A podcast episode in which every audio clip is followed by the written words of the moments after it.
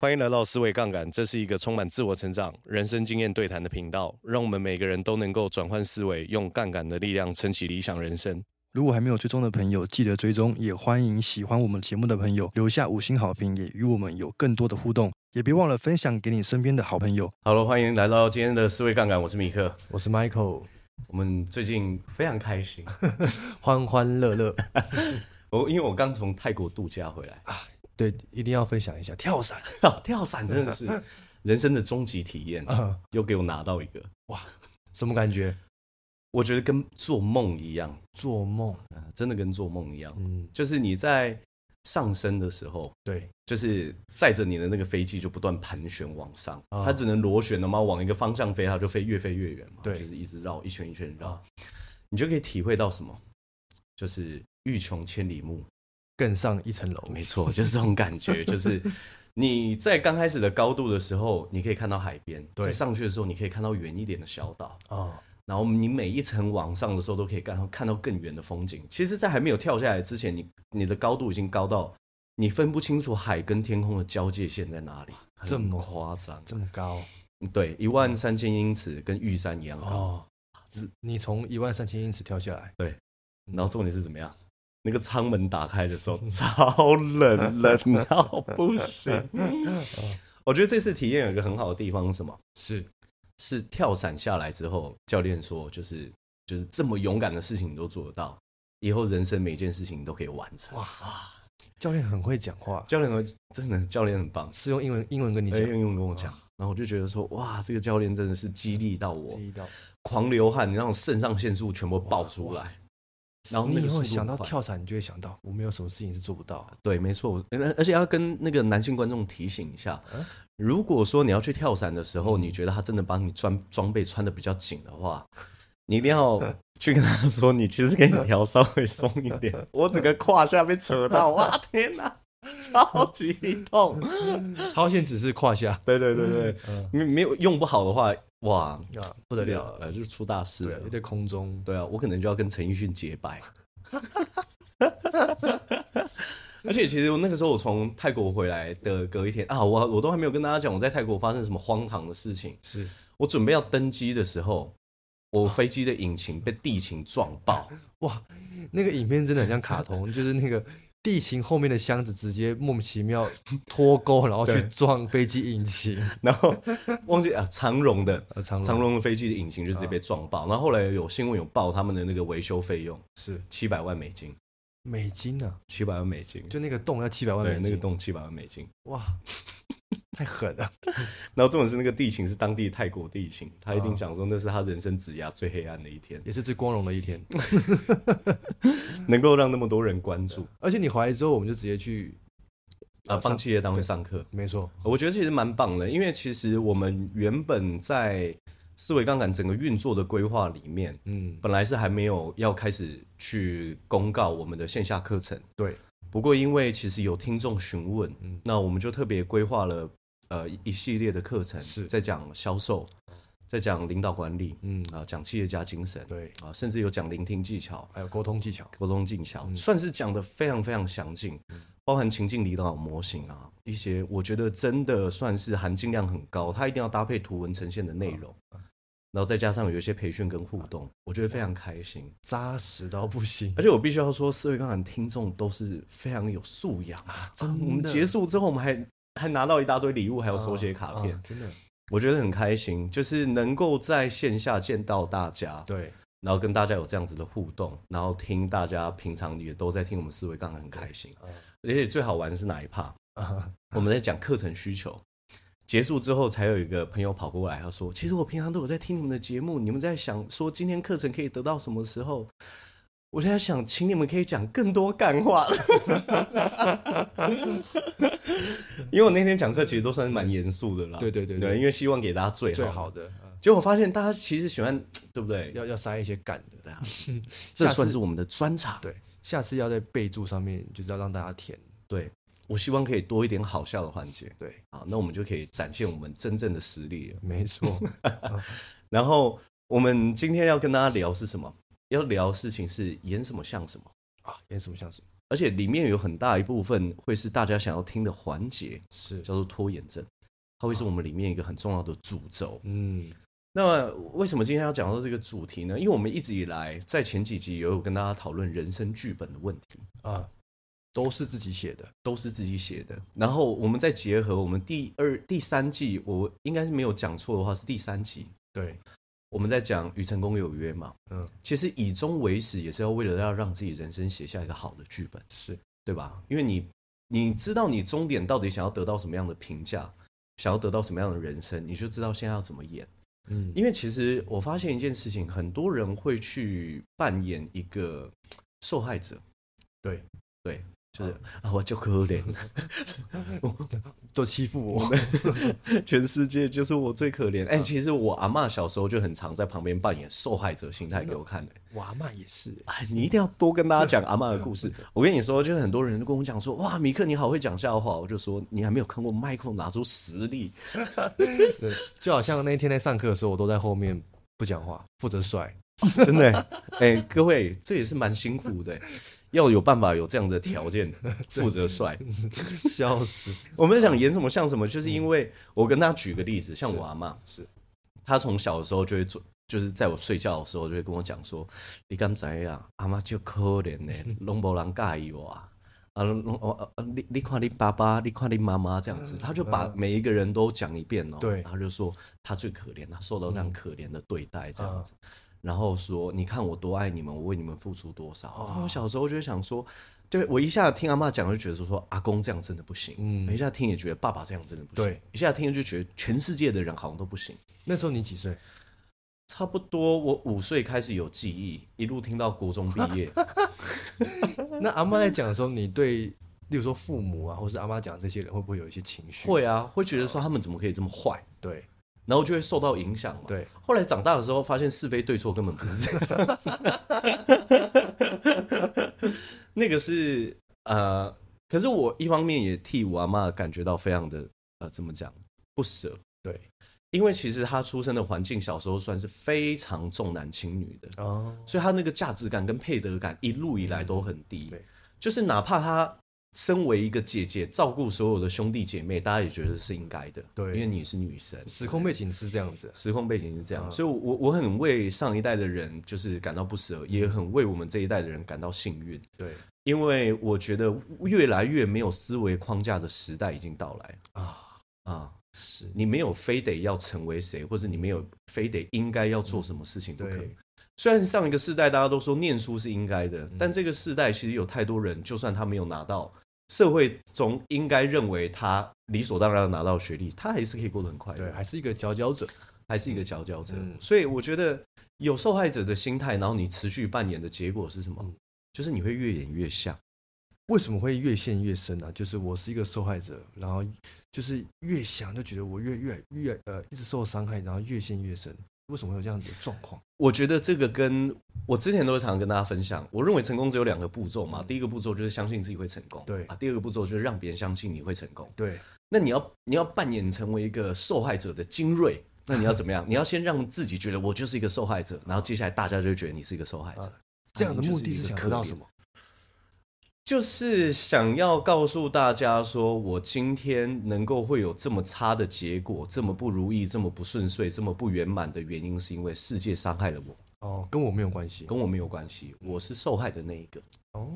都是别人的错， 不是我的。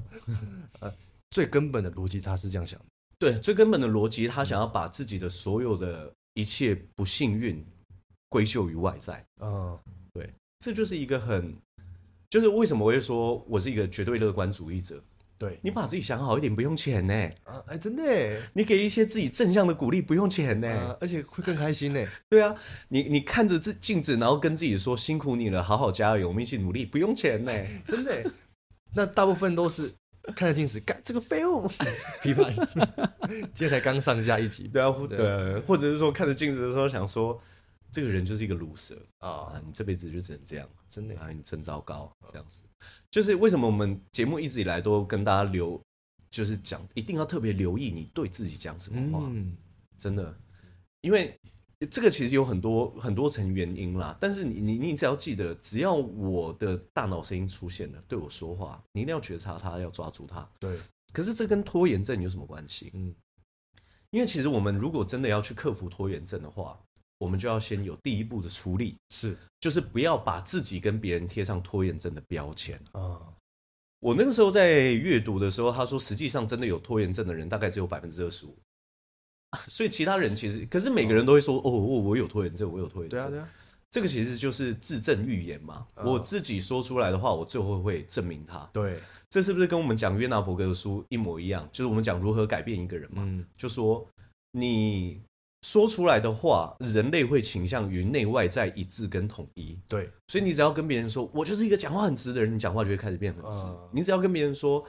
我是一个永远不会迟到的人，因为我非常的守时，那你对迟到的概率就会下降很多很多。是啊，就是代表什么？你告诉自己跟告诉别人说，你就是一个拖延症的人，嗯我就是一个拖延症的人，你最后就会成为这样的人。啊，正向的也是啊，对啊我是一个负责任的人，那对我就会是一个负责任的对人，啊真我的是欸一，个勤奋的人，我就是一个勤奋没的人错，。嗯，所以像我，我每天都会跟自己讲，我就尤其是我待在办公室待得很晚，虽然是工作时数很长，没有错，对可是我都会跟大家讲说，为什么可以把日子过得这么快乐？哎 忙多久不是问题啊，是重点是你会不会很大程度被外在世界影响你那份内心的平平静跟喜悦？是我觉得还是会被影响，可是你要怎么样控制，让自己成为一个越来越能够境随心转的人？啊，境随心对啊转，嗯境随心转，心不随境转。对。对不对？我们哇，原来有这么多佛教的语言可以使用。可是拖拖延症的人是一开始就拖延吗？我觉得拖延症的根本逻辑在哪里？嗯，根本逻辑在人真的很不喜欢思考。对，为什么跟这跟思考有关系？因为我现在不做这件事，我现在不回这个讯息，我是不是就不用思考了？哦，所以你会发现，我们拖延的时候都在做什么？呃，滑手机，对，做一些不用思考的事情。呃，因为我们抗拒的事情是，我一旦点开这个讯息，或者我一开一打开这个简报，我就要开始进行大量的脑力活动。 对，哎、这个很痛苦哎、你只要光用想了，你你待会三个小时做简报哦，还是拖一下，还是拖一下好了。这个大量的脑力活动就会让你产生很大的抗拒。 是，那怎么办？所以我觉得第一件呃怎么办？第一件事情就是不要贴标签，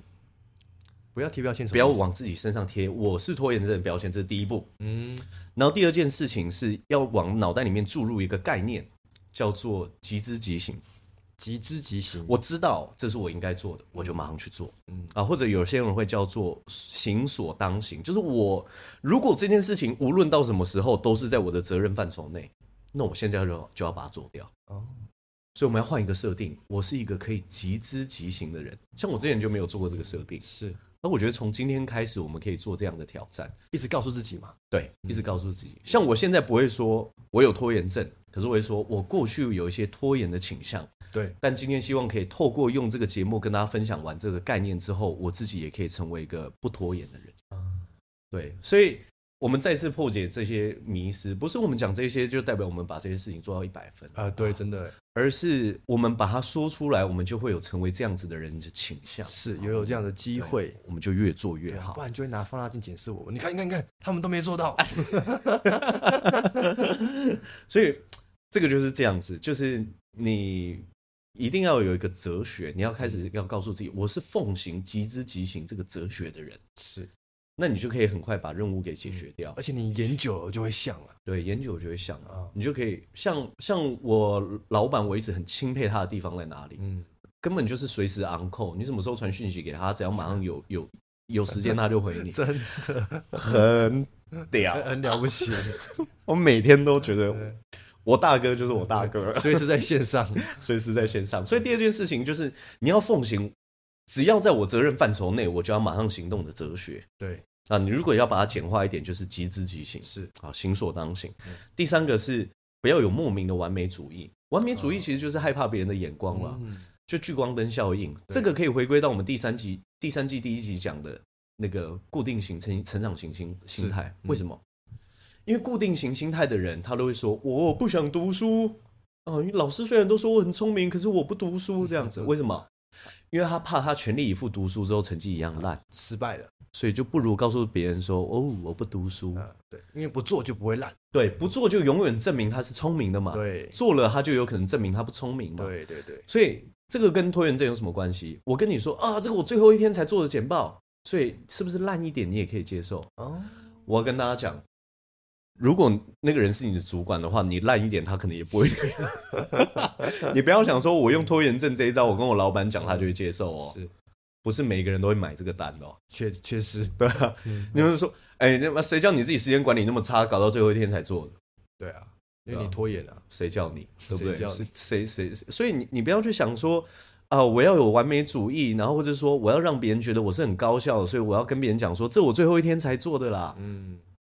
这也没办法让你卓越，是，对啊，你永远对工作只是一个交代的心态。对啊，你你跟别人这样讲，别人真的会以为说啊，你一天就可以做成这样，你好棒吗？嗯，不会，不一样，别人肯定会想说你你怎么可以时间管理可以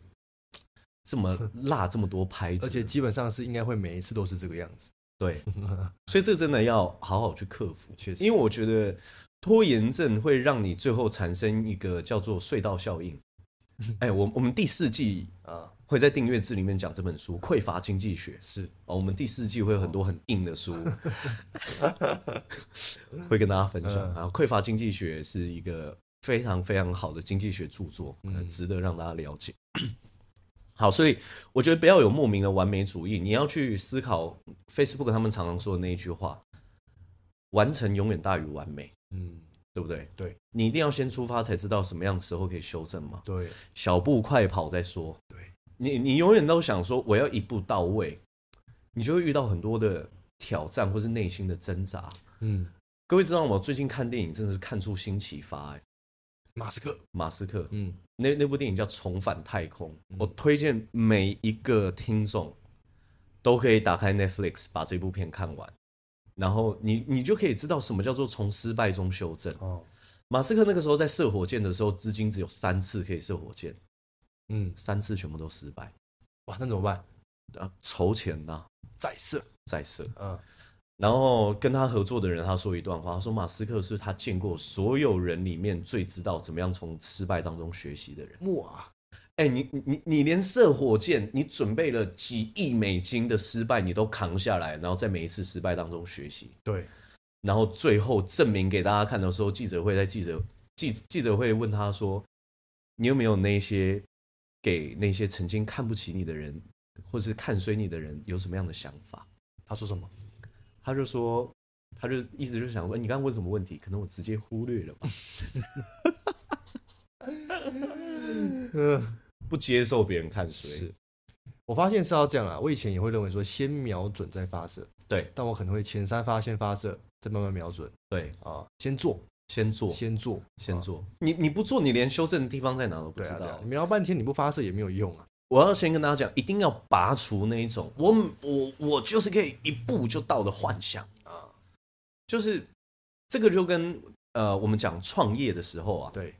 你只要听到有人在憋大招，那什么是大概憋大招大概率就会失败。就说，哎，我这个商业模式不能跟你讲哦，哇，我跟你讲这个就可惜了。憋大招的意思就是说，他设计完整一套，然后一推出市场，马上卖爆款，啊，然后卖爆款之后成为一间新创公司的老板，然后最后融资成为独角兽这样子，然后他就觉得幻 想啊，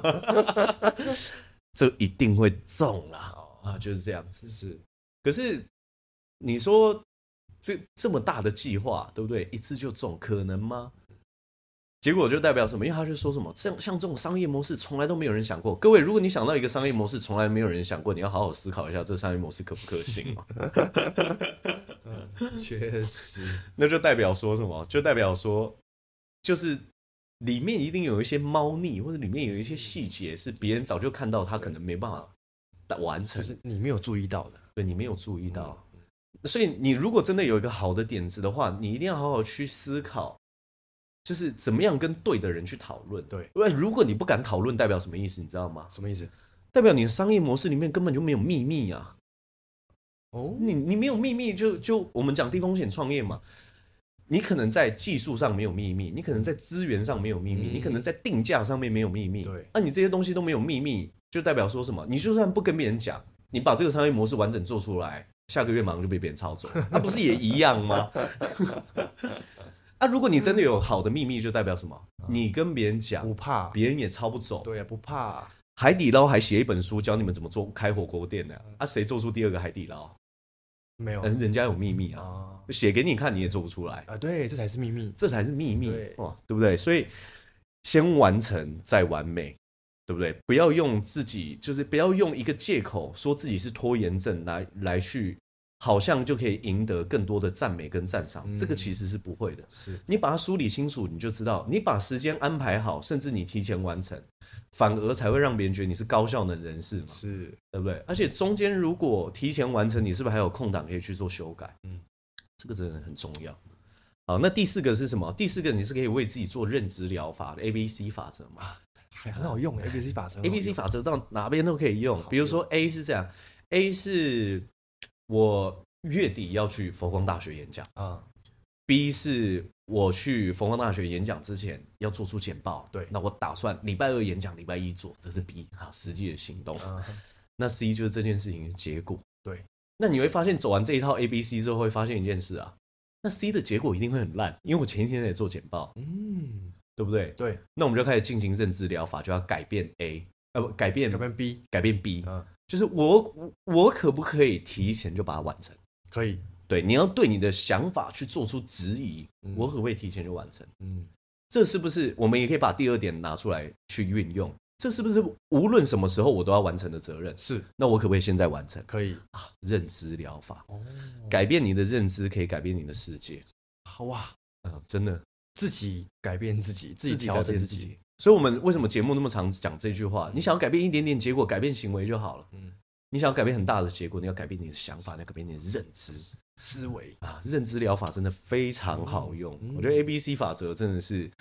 认知心理学真的是改变我人生很多啊！所以我才为什么我们有一集跟大家讲说，失去不是失去，这也是认知疗法啊。啊，一朵花枯了，只是为了让你种下下一朵更美的花在那边。对，啊，一棵树死了，只是为了让你更种一棵更好的你树有在个那边。空地可以种，啊对你不种也可以，哎你你不种也可以，生命留下一些空间也不错。这里也是用我们用认知疗法来疗疗愈我们自己嘛。是好，所以认知疗法结束之后，要跟大家讲什么？我觉得一定要去建立自己的忍耐力。什么意思啊？忍耐力是这样。我明明现在就知道我要做简报，可是我就很想要把手机拿出来划。各位，忍嗯，这是一场修炼，这是一场修炼这，是一场修炼。我也会这样子做啊，嗯，就是这明明就是我应该要去做的责任。我昨天就有跟 Michael 讲啊，我这礼拜天要下去台中讲读书会啊。，对，我昨天用一个半小时把半本书看完，用一个半小时把简报做完，所以我三个小时做完的时候，我在家里面就可以开始喝啤酒。明明是我礼拜六做也可以的简报啊，是，我就是礼拜四就把它做完哦。为什么？因为我有空间，对，我有弹性。嗯，然后这跟我们下一点有关，建立自己的忍耐力之后，你要开始给予自己鼓励。你做完了，你要告诉自己我真棒。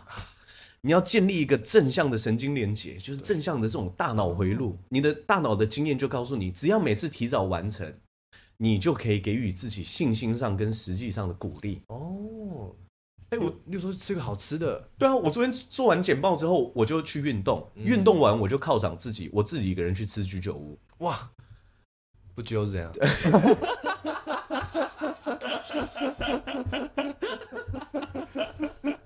下次各位的话，直接去追踪我 IG，我就说谁要吃居酒屋，我就发一个板桥的地址给你们， 大家晚上来陪我吃居酒屋。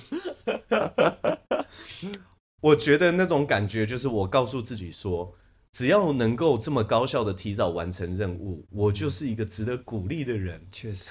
多好！多好，真心的接纳自己，跟能够给予自己充分的鼓励，嗯你就能够做得越来越好，对，因为它给你一个好的体验。嗯，那你就会想要追求一个每一次都要有这样好的体验，嗯因为人生就是为了追求快乐跟好的体验而来的嘛。对，所以这个很重要，这样就不会拖延了，这样更有机会更快速改善拖延的状况。是，就一样跟大家讲，我们一定要先从尝试失败、放弃的模型变成尝试失败再修尝试。啊，再尝试，修正再尝试，对，所以你的拖延症又跑出来没有关系，嗯因为人的状态本来就会震荡，对，对不对？你你你膝盖受伤、旧伤都会复发了，更何况是这种习惯 的心事理情。，对啊，更何况是对啊习惯的事情。嗯所以你一定要去建立这样足够的连接，不要再去演一个拖延症的人，啊，真的要演就演一个你真正想要演的人，高效的、负责的负责任。啊，对不对？精准到位的，哇，对不对？对，我们可以去扮演我们心里面想的那种精英嘛。而且我建立忍耐力有一个方法，嗯，我觉得非常好用，一定要推荐给大是家，就是那个番茄钟。番茄钟，番茄钟是这样，我都会设定二十五分钟的时间，嗯然后跟五分钟的休息。嗯我这二十五分钟计时倒数一按下去，我的手机就一定要放在我拿不到的地方。这二十五分钟就是我跟任务的时间，没有任何的干扰可以进来我的专注里面。时间到了之后，时间到了，那五分钟就是休息。那五分钟休息，我尽量也建议大家还是不要去用手机。嗯，我偶尔会碰一下，但是这不是一个好习惯啊。这嗯这个我没办法当好榜样，但是我建议大家最好不要。嗯但是我中间空档，如果我不碰手机，我就会去做家事，做家事，哎、啊为什么？因为你你已经经过高强度的专注之后，如果你再去碰手机，其实你的大脑是没办法休息的。做家事就有点像是我重新再整理自己的状态，我先远离一下三 C，啊，把我的步调先缓一下，现在是我休息的时间，是所以我会建议大家可以喝呃，我会建议大家可以喝口水，对，做个家事，啊，啊，你可以做个棒式，对不对？核心训练一下，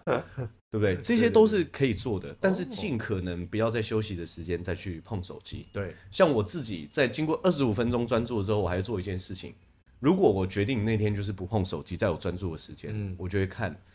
YouTube 选我最喜欢的，或是我觉得可能会很好听的歌，好好欣赏五分钟的音乐，让自己充饱这五分钟的电，再然后工作接下来在二十五分钟的继续。嗯，因为二十五分钟其实它是一个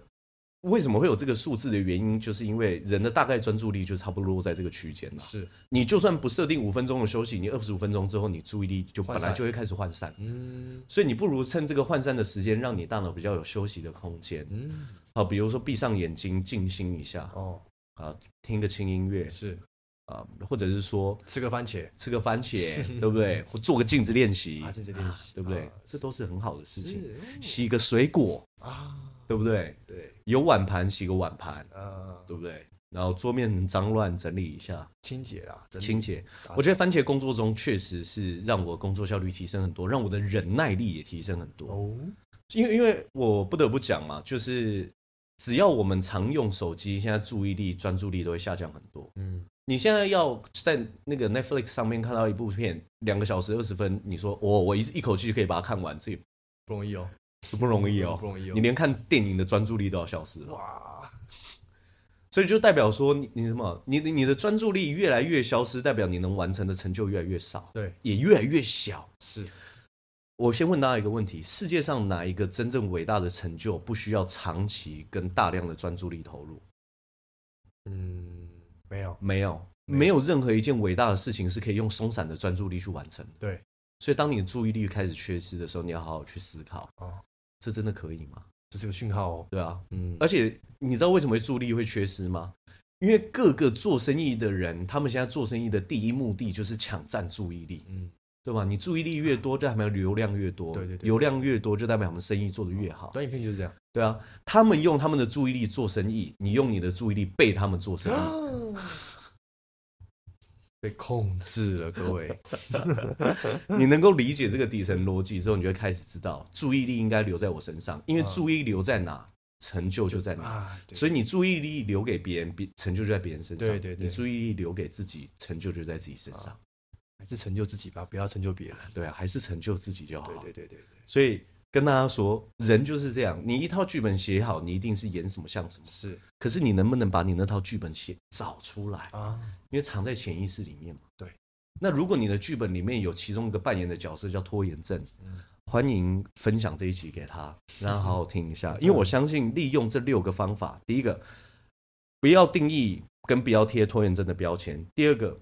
奉行立刻行动的哲学；对，第三个，不要有完美主义，不要太过度在意别人眼光；嗯第四个，认知疗法；第五个，建立忍耐力；嗯第六个，接纳自己跟自给予自己鼓励。嗯，我觉得透过这六个方法，我相信大家一定可以在拖延上面的状况可以日益进步。对，我们不追求一步到位，但是在日益进步的过程当中，我们都给自己充分的鼓励跟信心。刚刚讲都是比较负向的，有没有正向的演什么像什么？正向演什么有啊，嗯，这叫什么？比如说，我刚开始的时候就在思考说，哎、我要怎么样在我们这个行业里面成为佼佼者？我就要去设定啊、嗯啊，那一个能够去在这个领域跟行业成功的人，他在表达能力上面一定是要是好的，是哎，那我就要去扮演一个表达能力没有问题的人、哦，去演，去演。嗯，那可是你在演的过程当中，刚开始会不会演不像？也有会可能啊，那就要去找方法。啊，自己喊卡，比如说有一阵子我都一直利用写作的方式去增加我的表达能力。哦哎，你说写作跟口语表达有什么关系？对，还真有关系。哦你写作写的越好，你口语表达就有可能逻辑越好。真的你假的？真的，你而且你表达会更精准。嗯因为你本来我我我我我为什么在写作的时候才发现说啊，原来我知道的东西其实我根本就没有通透了解。嗯，所以这个对我们做节目也很有帮助啊。比如说，为什么你不应该害怕去赚别人的钱，或为什么你不应该害怕赚钱嗯？你你用这个东西去写一个文章的时候，你才发现哦，没有，我我我只是知道，不代表我通透的理解哦。你要写出来的时候，你才发现说哦，原来我在概念上有那么多的缺失，原来我前后语义会矛盾，哦，原来我讲到这边的时候我会卡住，没办法表达。所以写的顺畅，基本上是可以讲的也很顺畅，，对，所以如果你真的想要提升你的口语表达能力的话，我会建议你，你觉得我已经练了很多，还是没有办法表达，练写作哦，很有可能。有些有些方法不藏在你以为的方法里面。你你已经练过很多口语表达，或者你已经有很多表达的机会，你发现怎么讲你都嘛没办法变得更好的话，你就要从其他的辅助训练下手。啊，那就跟我们在我在练健身的时候，我们会练那个嘛，呃，三项嘛，就卧推、硬举跟深蹲嘛对。你练你练深蹲练不起来，你可能要加一些辅助训练，然后帮助你突破下一次的重嗯量。比如说你可能要做超负荷啊，你可能换课表啊，对对对这对对这对些对都是。那就像你一直练表达练不起来的话，你换个课课表就可以练起来，这是很有可能的哦，这是很有可能的哦，这是很有可能的。嗯，非常哇有趣，我们今天聊的范畴其实很广哎、真的耶， 什么都有。什么都有，